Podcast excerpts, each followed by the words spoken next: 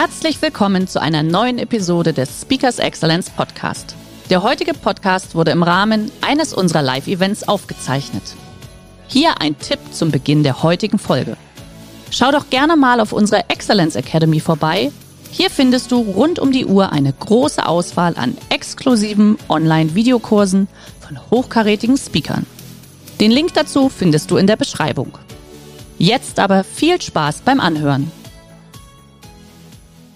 Ja, meine Lieben, meine Damen und Herren, herzlichen Dank für den rhythmischen äh, Einfall und die Begrüßung hier. Digital Disruption, Disruption, der Titel dieser Veranstaltung hier und äh, viele von Ihnen mögen es vielleicht nicht mehr hören und ich werde dazu auch gar nicht so viel sagen, aber ja, natürlich, wir leben in einer Zeit der Digitalisierung, in der jetzt nicht nur Unternehmen mit Industrie 4.0 und ähnlichen Geschichten äh, versuchen, ihre Prozesse zu automatisieren, zu beschleunigen, schneller zu ihren Kunden zu kommen. Wir mit unseren Homepages und unseren Online-Angeboten halt auch zu Aufträgen und zu Keynote zu kommen.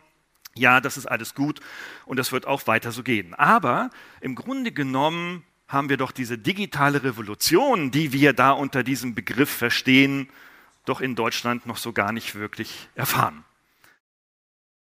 Und das ist keine digitale Disruption, die wir da erfahren, sondern das ist im Grunde genommen eine mobile Disruption.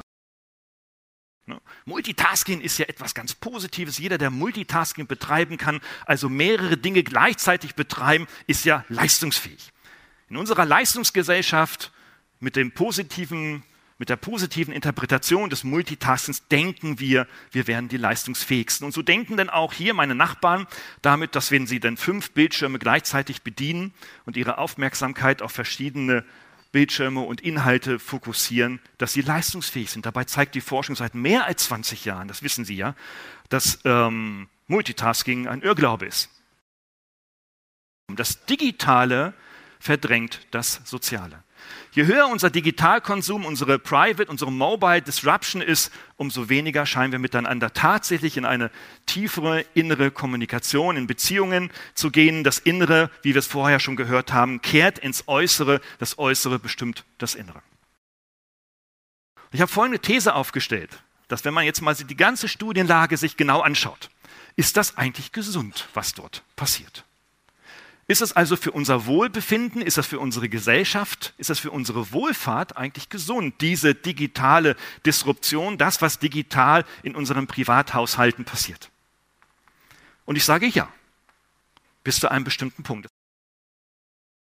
Diesen Grad zu bestimmen, ist aktuellster Gegenstand der Medienforschung, der digitalen Medienforschung, genau diesen, dieses X herauszufinden, wie viele Stunden sind denn da eigentlich gut für uns Erwachsene. Wir nehmen aber wahr, je länger es ist und wenn es über mehrere Stunden hingeht, dann verdrängen wir sehr viel.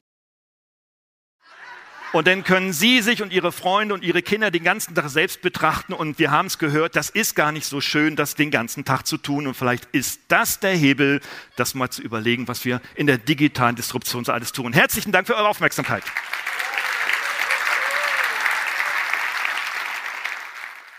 Der heutige Vortrag hat dir gefallen? Dann schau dich doch gerne auf unserem Kanal um oder sei live bei einem Forum dabei. Weitere Informationen findest du in der Beschreibung. Bis zum nächsten Mal.